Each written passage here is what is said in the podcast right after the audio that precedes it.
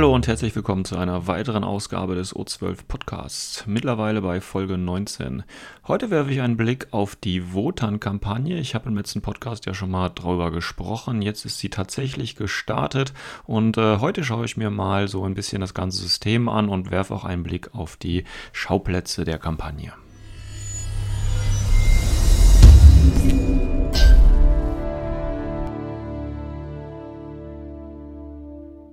Ja, wie bereits in äh, letzter Folge angesprochen, beziehungsweise ein bisschen über das Startdatum der Kampagne gerätselt und tatsächlich eine Woche später sind wir auch schon mittendrin in der Wotan-Kampagne. Ähm, ich werde jetzt vielleicht auch einiges wieder von dem wiederholen, was ich in der letzten Folge schon gesagt habe, aber ich möchte dennoch noch mal ganz kurz auf den Hintergrund eingehen. Bevor wir uns aber ähm, tatsächlich äh, damit beschäftigen, ähm, kurz paar die grundlegenden Informationen, sage ich einfach mal. Die grundlegenden Informationen sind, ähm, dass diese Kampagne auch, wie bereits angedeutet, drei verschiedene Abschnitte haben. Der erste läuft ja gerade und zwar vom 29. und der soll bis zum ähm, 24. Juni gehen. Danach eben vom 19. Juni bis zum 10. Juli und dann vom 10. bis zum 24. Juli. Das heißt, wir haben diese drei Abschnitte und es ist tatsächlich auch so, dass äh, in diesen Abschnitten gewisse Missionen auf den verschiedenen Schauplätzen gespielt werden und dementsprechend äh, auch neue Missionen freigeschaltet werden und auch neue Missionsziele freigeschaltet werden. Ja, ähm, Wotan oder die Wotan-Kampagne läuft ja genauso ab wie die äh, Flamestrike-Kampagne, nur das Setting ist ein anderes. Äh, also auch hier nochmal für die, die ganz neu dabei sind, zur Erklärung. Es ist so, dass diese Kampagne in Zusammenarbeit mit Beast of War gestartet wird.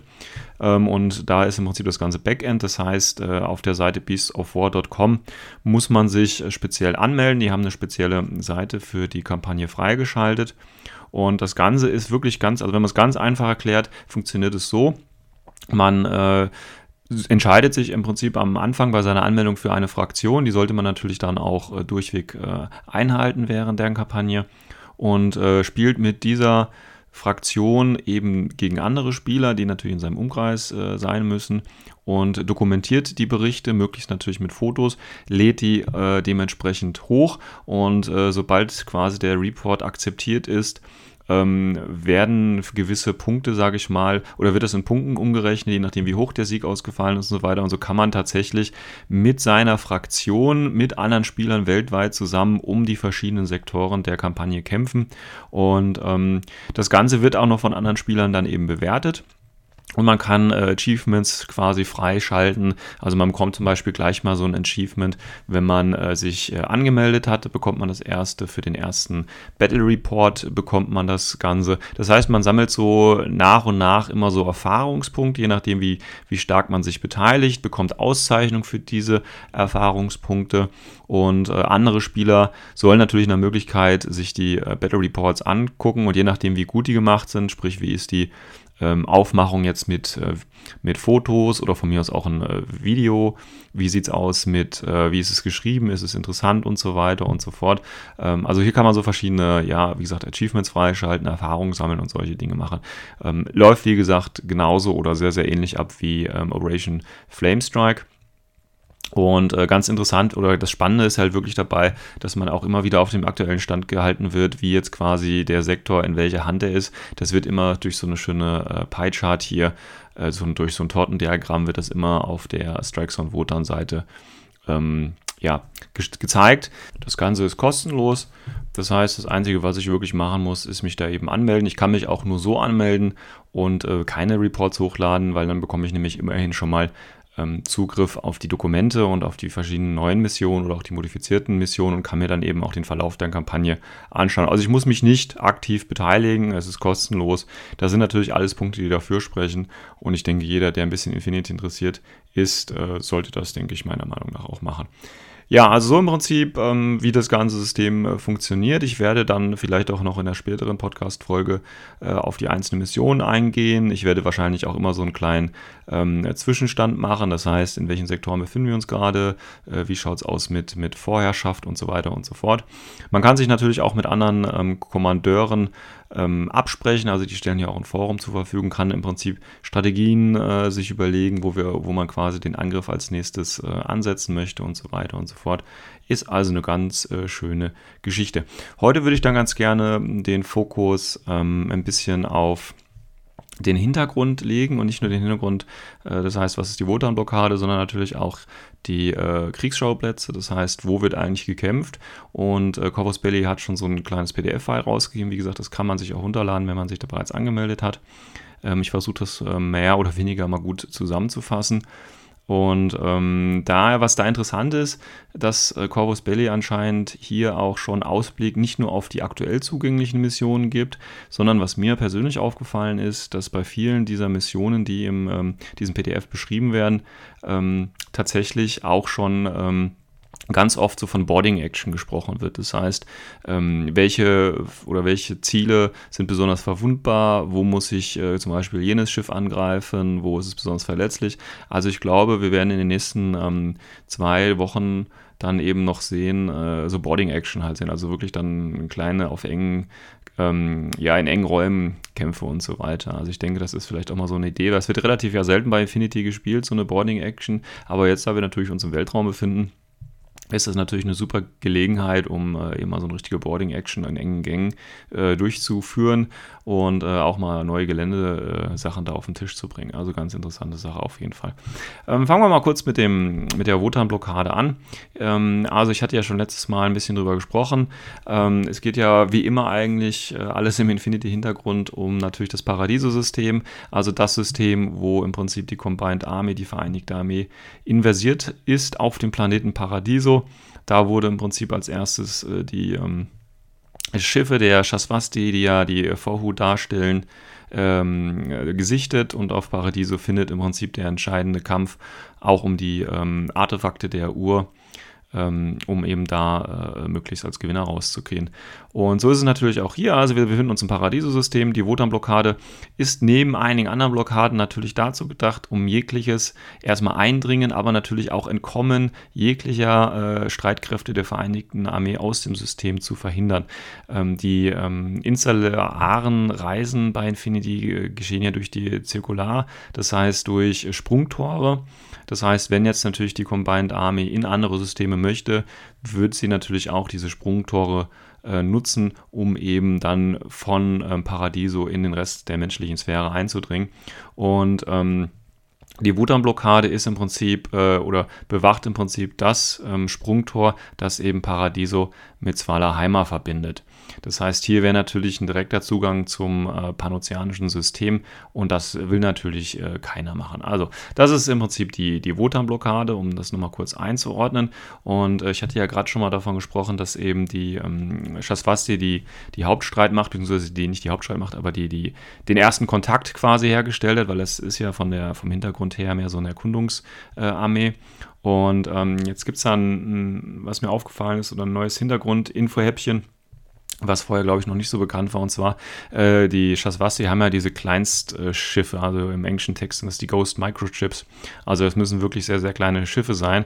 Und das wird jetzt aber hier nochmal differenziert. Und zwar gibt es einmal die äh, Remora und die trojanischen äh, Pferde halt. Die trojanischen Pferde, das sind im Prinzip äh, Shasvasti-Schiffe getarnt eben als menschliche Schiffe. Und die Remora-Schiffe ähm, sind im Prinzip so Kleinst Kleinstschiffe, die an, ähm, die an größeren ähm, Schiffen dranhängen und sich quasi durch im, im, ja, im, im Körper des Schiffes verstecken können oder am Körper des Schiffes verstecken können und so dann eben durch die Kontrollen durchgehen. Weil es ist ja ganz klar, dadurch, dass es eine Blockade ist, werden natürlich alle Ein- und Ausgänge äh, aufs höchst notpeinliche kontrolliert, damit da eben nichts geschmuggelt wird natürlich auch, aber eben auch keine Combined Army Streitkräfte in die anderen Systeme eindringen. Und Shasvasti ähm, benutzen halt diese Kleinstschiffe, um sich eben zu tarnen bzw. an die größeren Schiffe dran zu hängen, um so eventuell durch die Systeme durchzujumpen und äh, das versuchen die natürlich hier ganz klar ähm, zu verhindern. Ähm, auch die Wotan-Blockade ist genauso wie auch äh, die meisten anderen Blockaden in diesem System tatsächlich stark von äh, Panoceaner und Yuying-Streitkräften bewacht, aber auch hier gibt es natürlich alle Fraktionen. Das sind nur die, äh, die quasi die höchste militärische Präsenz in dem ganzen ähm, ja, Paradiso-Sektor eigentlich haben. Aber das passt ja auch vom Hintergrund, denn wir wissen ja, sowohl Pano als auch Yuying sind ja die beiden größten Streitkräfte. Entschuldigung fürs Räuspern. Ich äh, habe jetzt erstmal kurz einen schönen heißen Tee getrunken. Ich hoffe, es geht jetzt besser.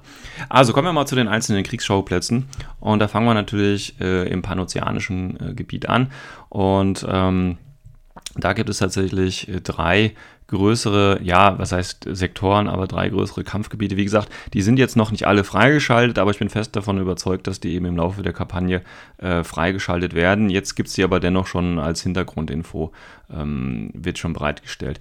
Das erste, was wir eben haben, ist äh, der äh, Psych-Tire ähm, Defense Cluster. Also das, das muss man sich äh, so vorstellen wie ähm, so eine kleine Weltraumplattform beziehungsweise so ein Defense Cluster ist ja im Prinzip so, so eine Ansammlung äh, verschiedener Dinge und so ist es eben auch hier, dass wir eine Ansammlung verschiedener Waffenplattformen, ähm, aber auch äh, Schiffe und, und so weiter haben. Und ähm, das wird eben alles von Panoceania in diesem Fall ähm, kontrolliert. Und hier ist es äh, der militärische Komplex von Panoceania, der natürlich die aktive Rolle im äh, Paradiso-Sektor äh, kontrolliert und eben vorantreibt. Deswegen hat natürlich hier Panocean eine ganz große Stellung auch bei der Wotan-Blockade. Das Ganze ist, äh, heißt im Prinzip äh, ja Gott des Sieges oder Siegergott eben übersetzt, ist eben ein anderer Name für Wotan. Das ist jetzt hier, Wotan ist ja an die äh, nordische Mythologie angelehnt. Und als erstes oder ein Teil dieses äh, Defense Clusters besteht eben aus der äh, Fire Control Plattform. Und äh, das ist im Prinzip so die Plattform, die alles koordiniert. das heißt, die Angriffe koordiniert und so weiter, die Kommunikation untereinander koordiniert. Also das kann man sich im Prinzip wie das große Command Center vorstellen, in dem alle Fäden zusammenlaufen. Wenn man das natürlich ausschalten würde, wäre das schon recht herberstark, nicht nur für Panoceania, sondern natürlich für die gesamte ähm, ja, Angriffs, Angriffsmöglichkeit, aber auch Verteidigungsmöglichkeit des gesamten Paradiso-Sektors und hier im Speziellen natürlich der Wotan-Blockade. Ähm, dann gibt es eine ähm, Main-Weapon-Plattform, also hier ist im Prinzip die, die Hauptbewaffnung drauf, die natürlich auch von ähm, der Fire-Control-Plattform gesteuert wird und ähm, hier geht es im Prinzip meistens um Artilleriewaffen. Hier sind auch Waffen drauf, äh, die eventuell auch gegen Paradiso eingesetzt werden können, also gegen Planeten, aber natürlich auch die äh, in den Weltraum hinaus äh, oder ja hinausgerichtet sind, um dort eben äh, Schiffe anzugreifen oder feindliche Invasoren abzuwehren. Und äh, die Hauptwaffe, das sieht man ja auch schön an dem Bild, das dabei gefügt wird. Es sieht so ein bisschen aus wie so ein Rüsseltier. Das ist eben auch das, ähm, was da so lange rauswirkt. Und das ist tatsächlich äh, eine Partikelkanone für lange Reichweiten. Also das ist wirklich so die Hauptbewaffnung und die meisten Energieressourcen auf dieser Plattform dienen eben dazu, um diese einzelne Partikelwaffe ähm, zu befeuern, aber natürlich ist auch dementsprechend die Durchschlagswirkung äh, von dieser Waffe. Man muss sich ja überlegen, das sind ja jetzt hier keine kleine Boote oder so, sondern das sind ja im Weltraum riesige oder ja riesige Anlagen und da kann man sich eventuell den Maßstab vorstellen äh, und auch welche Feuerkraft dahinter steckt. Also hier setzt Pano natürlich ganz getreu ihrem Motto äh, auf die ähm, Feuerüberlegenheit in allen Dingen. Ja, wir gehen jetzt auch mal davon aus, dass die äh, Leute hier als, äh, also das Personal auch mindestens mit BS12 rumrennt. Ähm, wenn sie schon so ein dickes Rohr haben, müssen sie auch wissen, wie man es einsetzen kann. Also das ist im Prinzip ähm, die, die Hauptwaffenplattform, sage ich mal. Ähm, daneben gibt es allerdings auch einige ähm, ja, Sekundärwaffen, die natürlich viel leichter sind. Also der Fokus liegt natürlich bei, der, bei dieser Waffenplattform auf, auf das große, große Rohr, sage ich jetzt einfach mal. Ähm, daneben gibt es allerdings noch eine ähm, zweite Waffenplattform. Hier sind äh, eben die ganzen noch mehr Sekundärwaffen äh, drauf, ähm, äh, ja, oder befinden sich drauf. Und ähm, zum Beispiel haben wir hier verschiedene Railguns, aber auch verschiedene Raketenwerfer. Also ich sag mal so, hier ist so das Kleinzeug drauf, ja, wobei, wie gesagt, man muss hier immer noch äh, im, im, ja, im, im Space denken. Das heißt, äh, die, das sind alles, alles ein bisschen überdimensioniert. Also hier wird kein normaler Raketenwerfer eines Füsiliers drauf liegen, sondern das wird eine ganz andere Dimension haben. Aber natürlich sind diese Waffen dafür ausgelegt, äh, auf eine Konfrontation mit Schiffen, die eben leichter sind, also eine leichte Fregatte oder ähnliches. Äh, und die Partikelkanone dann eben größere äh, Schlachtschiffe oder ähnliches. Ähm, das Ganze wird von dem, ähm, ja, ich sage jetzt mal, Auswärtigkeitsamt von Panoceania kontrolliert und gesteuert. Also die sind ja auch in, oder die Regierung von, äh, von Panoceania, von der Hypermacht, die ähm, haben ja eine einigermaßen anständige Regierung und da gibt es natürlich auch äh, ein, ein Department oder ein Amt, eine Abteilung für ähm, Auswärtiges und äh, die kontrollieren das im Prinzip ähm, von äh, dieser Station aus. Auch da, wie man sieht, äh, gibt es äh, eine kleine Orbase, also auch hier eine einzelne Station, die vielleicht auch irgendwann mal invasiert werden kann. Man weiß es ja jetzt noch nicht. Also das ist im Prinzip Panoceana. Panoceana ist äh, dementsprechend ähm, sehr ja, groß vertreten, indem wir einfach eben diese Partikelkanone, die natürlich schon eine recht grobe, große Bedrohung darstellt, den Sektor so ein bisschen in der Hand hat und natürlich äh, dann noch die sekundären Waffenplattformen, die sich da befinden. Und ähm, ja, es ist eben die Hyperpower. So, die Nummer zwei im Ganzen ist ja dann Yujing. Yujing hat im Prinzip zwei Schauplätze anzubieten äh, im Paradiso-Sektor, beziehungsweise äh, an der Wotan-Blockade im gesamten Paradiso-Sektor ist es natürlich mehr. Und da gibt es auf der einen Seite das ähm, orbitale Konsulat als das Beijing oder auch der weiße Kristall. Und äh, ja, wie der Name schon fragt, es ist ein Konsultat, das heißt, es geht mehr um diplomatische oder administrative Aufgaben, ähm, wobei man muss natürlich immer so ein bisschen jetzt auch bei den nächsten Schauplätzen immer so ein bisschen schauen, auch wenn ich jetzt zum Beispiel dann hier ein Konsultat habe oder auch da bei den Hackislam dann eben die Karawanserei, das sind natürlich ähm, trotzdem Einrichtungen, die äh, Truppen zur Verfügung haben, die äh, Einsatzkräfte rausschicken können, die bewaffnet sind und so weiter und so fort. Ja. Also wie gesagt, man muss hier einfach sich den Maßstab ein bisschen äh, überlegen, dass das Ganze ja Schlachtschiffe sind, Raumstationen und so weiter. Das heißt, da sind auch mal Besatzungen von nicht 100, 200, sondern vielleicht auch mal 1000 Mann da und davon sind dann vielleicht auch so 500 Leute oder so ähm, als, als Streitmacht einsetzbar eventuell. Ja. Aber wie gesagt, das sind jetzt nur Vermutungen, da gibt es jetzt keine offiziellen Zahlen, aber nur um nochmal den, den Maßstab vielleicht ein bisschen äh, hervorzuheben.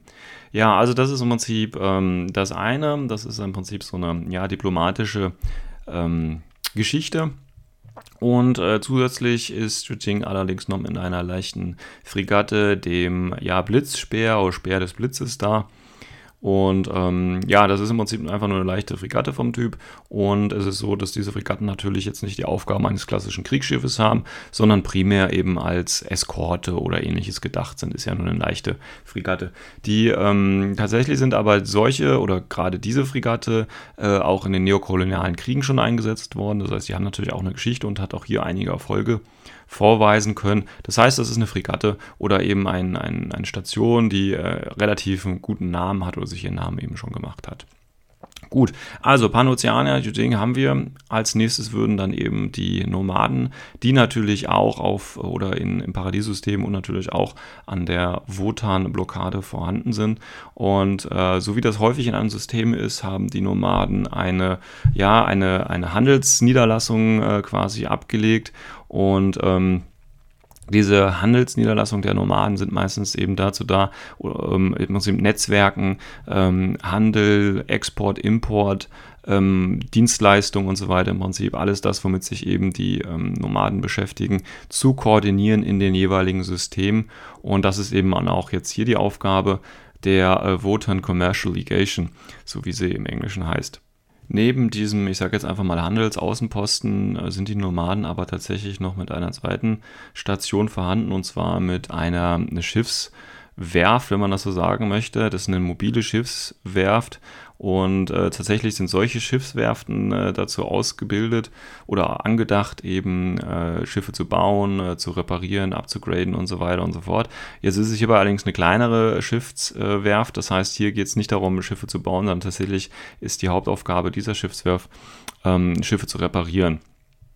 Das heißt Maintenance, Wartung und Reparatur, darum geht es hier primär. Und ähm, das Ganze wird so ein bisschen oder steht unter der Kontrolle, sage ich jetzt einfach mal, wenn man bei Nomaden von, von Kontrolle sprechen kann, von der äh, Cosmica Corporation, ähm, die sich, äh, die oder die natürlich von Corregidor ursprünglich kommt oder auf diesem Schiff ihren äh, Hauptpunkt hat aber eben hier ähm, das Ganze auf dieser Schiffswerft so ein bisschen kontrolliert und wahrscheinlich auch die Haupteinnahmen davon hat.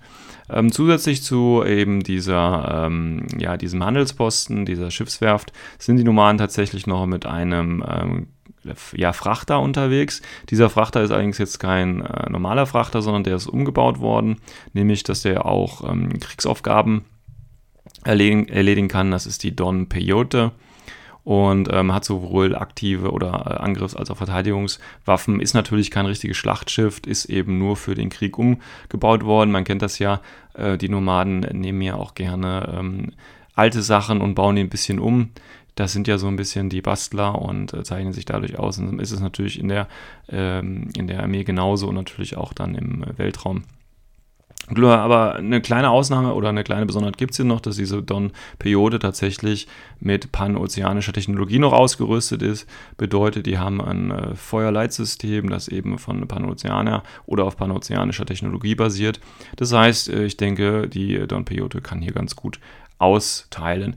Und ähm, ja, auch hier, wie gesagt, das ist halt eins dieser Schiffe. Also es ist tatsächlich so, dass äh, relativ viele Schiffe unterwegs sind, nicht nur Raumstationen und es wird häufig das Wort eben Boarding Action ähm, benutzt. Also wie gesagt, man kann da tatsächlich von ausgehen, äh, dass das in den nächsten Missionen noch ein bisschen präsenter wird. Gut, dann äh, Hack-Islam. Hack-Islam ist tatsächlich relativ, ja, ich mag jetzt nicht sagen unterbesetzt, aber doch äh, relativ klein dabei. Die haben nämlich tatsächlich nur die äh, Ilik al-Fundak dabei. Sprich, das ist so eine typische Kavanserei, die die immer so aufbauen. Also ganz dem historischen Vorbild der ähm, ja, islamischen äh, Welt, die dann eben äh, so kleine Posten aufbaut, die natürlich auf der einen Seite dem Handel dienen sollen. Also hier werden natürlich Geschäfte gemacht, aber auch äh, zur Entspannung und ähm, ja, Unterhaltung der vielen Weltraumreisenden dienen. Und ähm, genauso wie äh, die, äh, oder das Hagisla macht es häufig so, dass eben diese Kavansereien in kleinen Asteroiden eingebaut werden. Das ist natürlich vom Platz her ein bisschen begrenzt, muss man einfach sagen.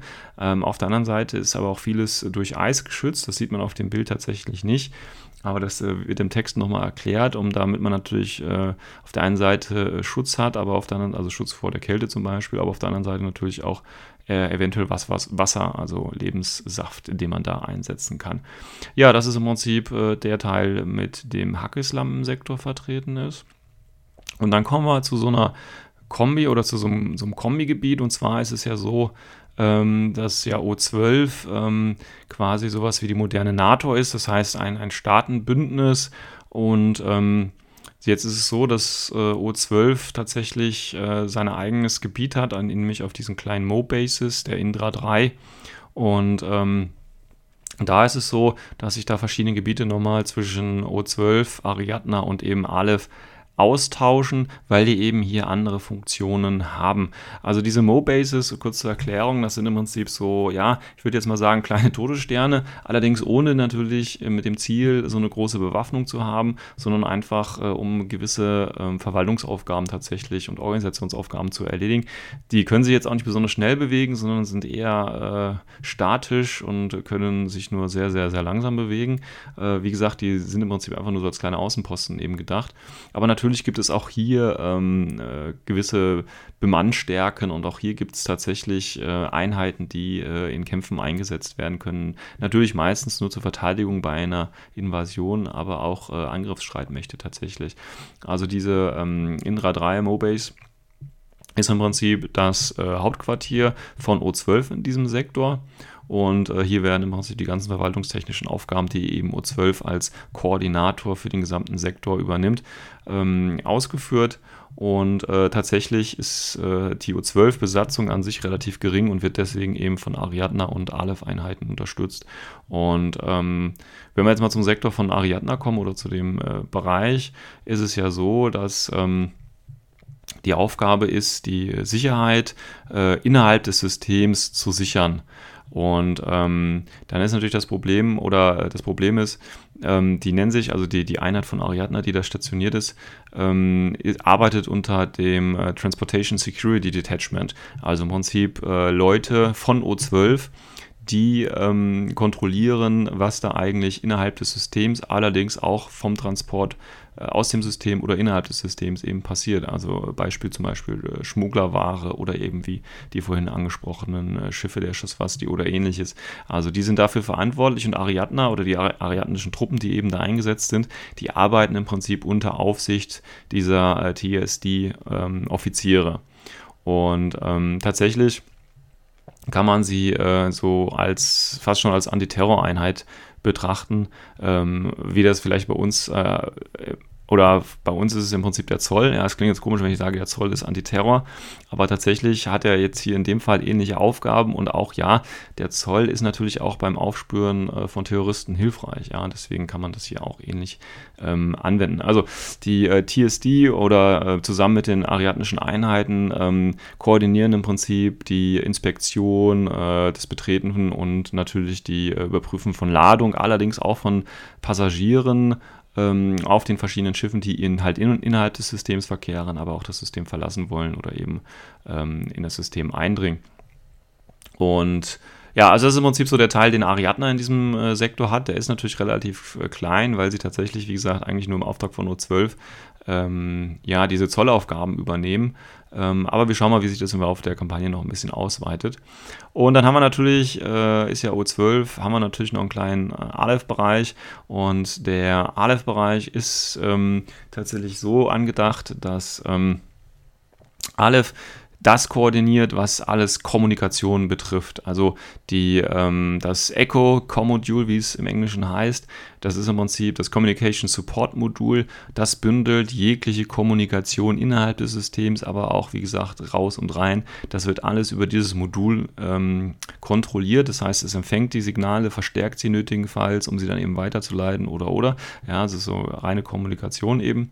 Und äh, hier ist es so angedacht, dass eben, dass so viele Daten sind, dass das natürlich der Mensch schwierig begreifen kann und deswegen hat O12 hier Aleph eingesetzt, äh, die künstliche Intelligenz, die eben in einer viel höheren Rechenpower ähm, die Kommunikation hier natürlich äh, besser bündeln kann, sage ich mal. Jetzt haben wir natürlich wieder das Problem, wir kennen ja alle Aleph, äh, könnte natürlich auch sein, dass hier Information äh, schön gefiltert wird, das heißt, was und wie und wann weitergeleitet wird. Das liegt natürlich jetzt so ein bisschen in der Hand von Aleph. Und tatsächlich ist Aleph hier auch äh, mit ähm, Personal vertreten, das heißt, äh, die haben ähm, was von der Special äh, Situation Sections dabei. Das heißt, auch hier sind natürlich Einheiten, die nötigenfalls auch aggressiv agieren können, stationiert. Also das ist im Prinzip dieser O12-Kombi-Bereich mit Ariadna und Aleph, die tatsächlich ja quasi so ein bisschen stiefmütterlich jetzt hier behandelt worden sind, weil sie ja nicht eigene Sektoren, sage ich jetzt einfach mal, haben, sondern weil ganz klar ist, sie stehen unter Befehl der O12. Gut, dann haben wir noch ähm, die äh, Toha, weil die Toha machen natürlich auch mit. Die Toha sind äh, mit einer äh, Korvette vertreten in dem System, beziehungsweise an der Wotan-Blockade. Und diese Korvetten sind im Prinzip einfach äh, leichte Schiffe, die eben von der Armeeorganisation ausgeschickt worden sind.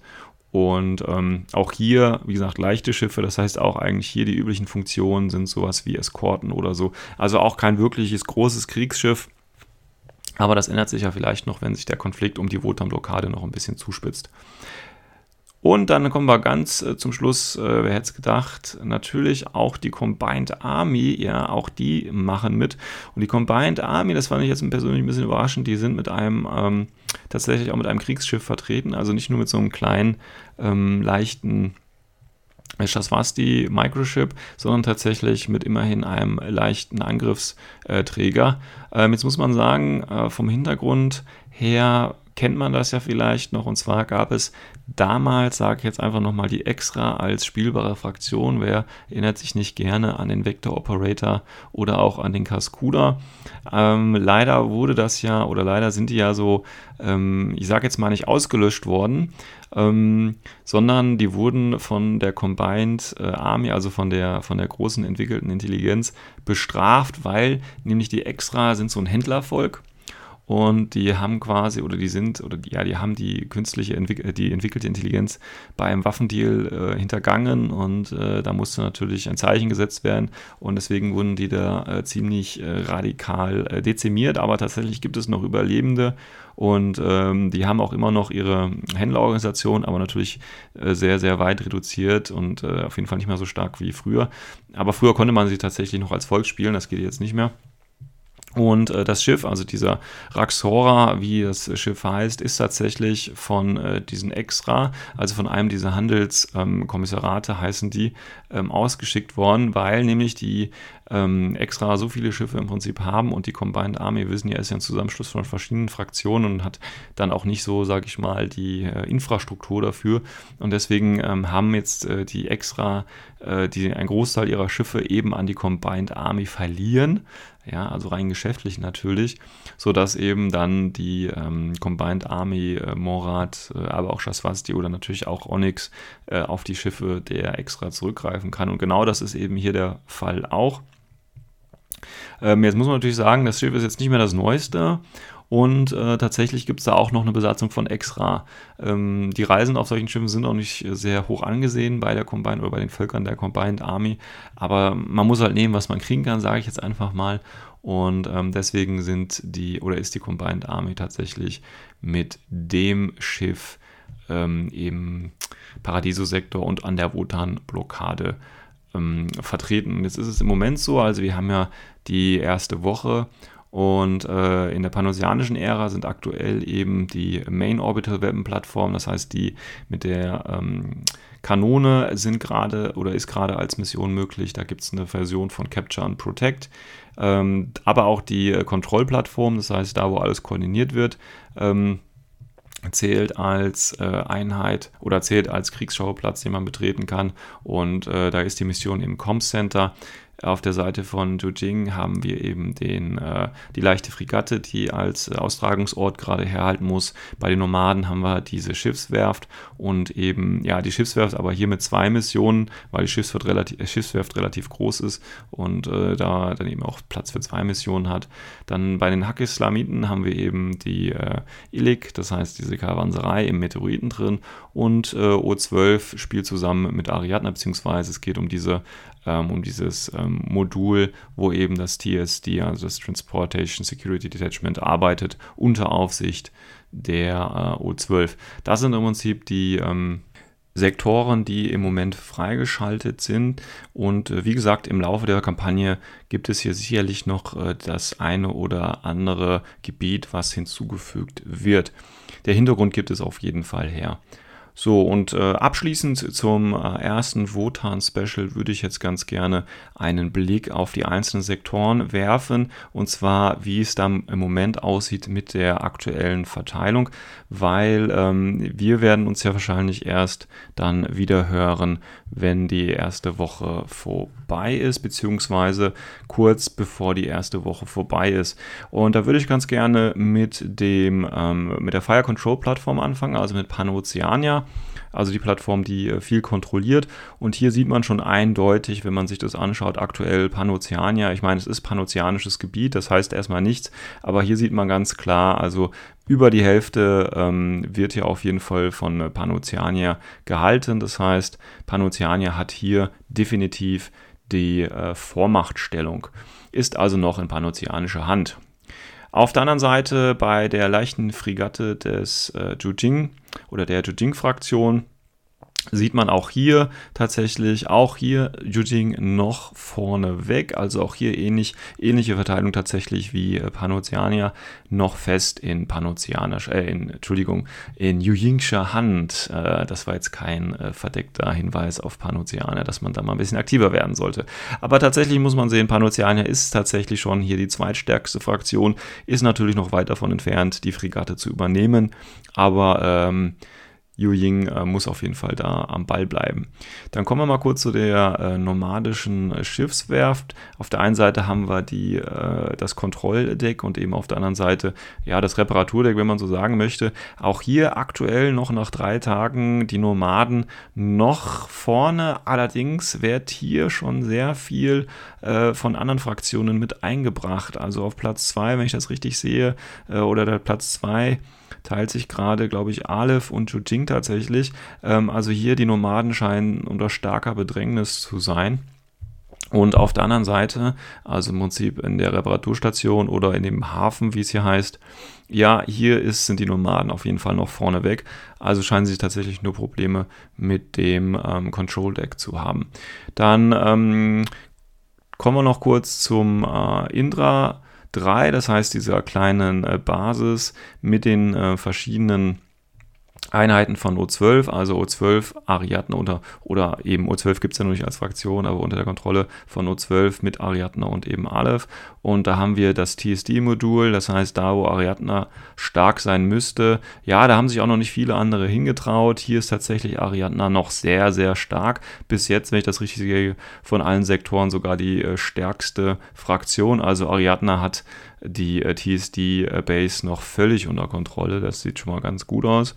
Dann haben wir ähm, noch abschließend oder noch kurz vor Ende die Waffenplattform von Panoceania, also die Main Orbital mit der Partikelkanone. Auch hier Panoceania noch relativ safe nach drei Tagen. Äh, alles noch in guter Hand. Und abschließend noch die äh, Illik-Karawanserei von Hakislam. Auch hier noch ähm, im Vordergrund der Hackeslam. Ja, also gut, ich meine, es sind jetzt erst drei Tage vorbei, deswegen ist das Ergebnis vielleicht nicht ganz überraschend. Natürlich starten die jeweiligen Sektoren mit voller Kontrolle der äh, Heim- Fraktion, sage ich jetzt mal. Aber man sieht schon, und wie gesagt, gerade bei den Nomaden sieht man es schon, äh, dass da ordentlich Druck jetzt auch von den anderen Fraktionen aufgebaut wird. Und äh, je nachdem, wie die nächsten Tage und übers Wochenende, denke ich mal, wo noch mehr Leute zum Spielen kommen, da wird sich sicherlich einiges ändern. Bei den meisten Sektoren sind auch erst gerade so um die 30 äh, Reports eingegangen. Ja, und wenn man das jetzt nochmal mal drei nehmen würde, ich denke, das ist realistisch, wenn nicht sogar noch mehr für jeden Sektor da wird sich sicherlich noch das ein oder andere äh, tun. Und ja, ich bin gespannt, wie es nach der ersten Woche aussieht. Wäre natürlich schön. Also da ich natürlich aktuell Pano spiele, schlägt mein Herz natürlich für die blauen Helme, ja. Wünsche aber natürlich auch jeder anderen Fraktion und jedem anderen Teilnehmer viel Erfolg. Ähm, ihr werdet es brauchen, denn ihr seid nicht die Hypermacht.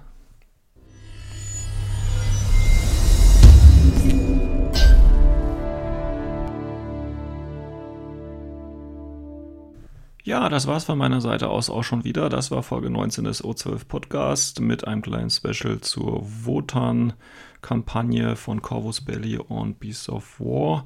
Äh, ich hoffe, ihr konntet irgendwas mitnehmen. Ich hoffe, der Eindruck hat euch so oder der erste Überblick hat euch ein bisschen weitergebracht. Äh, bei der nächsten Folge gibt es natürlich wieder regulären Content und natürlich auch wieder einen kleinen Ausblick, was sich bei der Kampagne getan hat. Ich wünsche euch noch einen schönen Tag und hoffe, wir hören uns bald wieder. Bis dahin.